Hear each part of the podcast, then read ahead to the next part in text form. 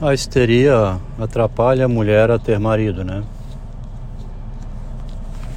Atrapalha porque a histeria é uma questão com a imagem. A questão da imagem é o fundamento humano, né? Inclusive tem esses nomes assim, direito à imagem, é, ofensa moral é ofensa à imagem. Você foi grosso comigo, são palavras. Você não foi elegante, você foi mal educado.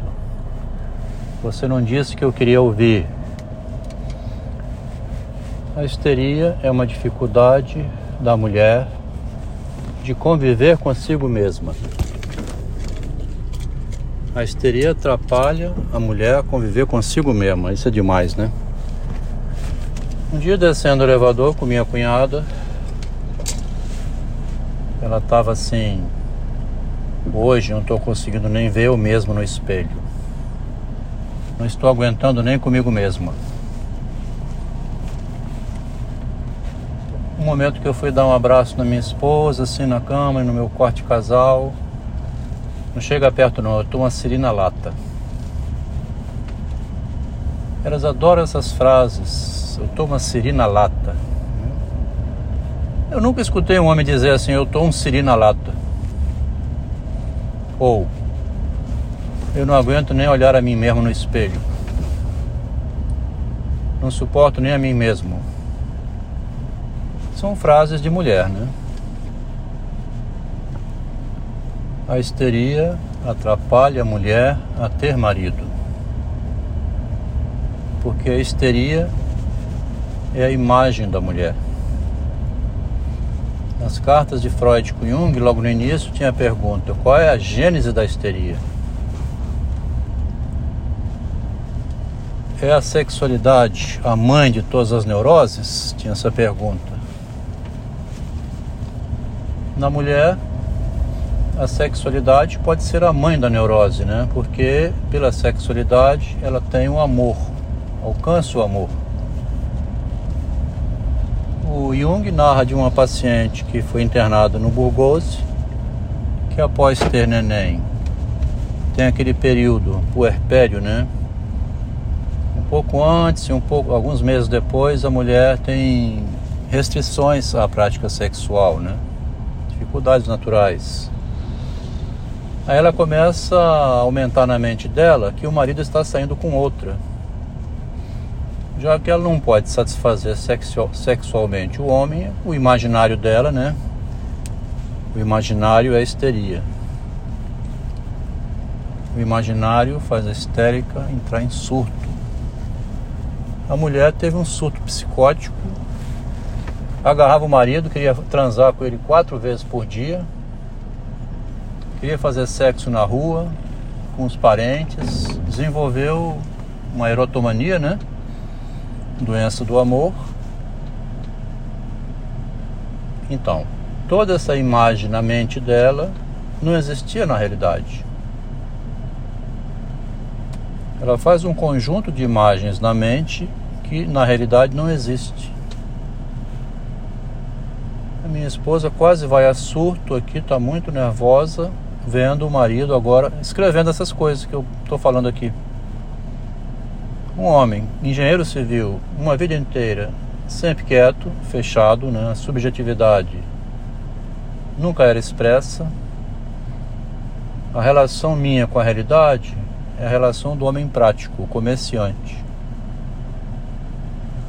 Com essa mesma linguagem que eu tenho aqui, né? Às vezes tinha umas frases bruscas. Adelma é direto, ela dizia. O Adelmo fala direto. Joga na cara. Eu te dei poder. Aí ela foi escrever no caderno. Ele joga na cara. Jogando na cara que deu poder, porque um poder imaginário que ela estava exercendo estava destruindo a família. Aí ela destruiu o relacionamento. A histeria atrapalha a mulher a ter o marido. Uma aqui dizendo que queria marido, que queria marido, que queria muito um homem. Ela mesma dizia: Eu não suporto viver com ninguém.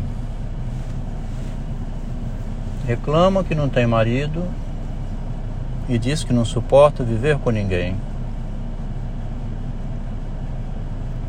Um pretendente diz que vai chegar na casa dela e ela diz: Quero ficar só. Tem dificuldades com a própria imagem, com a imagem que faz do mundo, com a imagem que faz da realidade. O confronto do interior com o exterior, né? Esse é o drama do ser humano, é o confronto do, do interior com o exterior uma inadequação do interno com o externo. A pessoa, se pudesse, iria querer o mundo à sua imagem e semelhança. Tem aquele toque de Midas, né, o toque de Deus, que transformaria o mundo naquilo que quisesse. A histérica é uma deusa, né, uma mulher que, como ela não pode realizar as tarefas da realidade, aquelas tarefas que exigem uma exposição difícil da imagem, ela necessita de um homem que ex execute essas tarefas para ela. Então, ela precisa agir como uma deusa. Esse poder de deusa que teve minha esposa, que conquistou tudo que tinha através do esposo, quando ele disse essa frase, eu te dei poder, ela quase foi a loucura ele joga na cara. Quando ela queria, ela jogava na cara.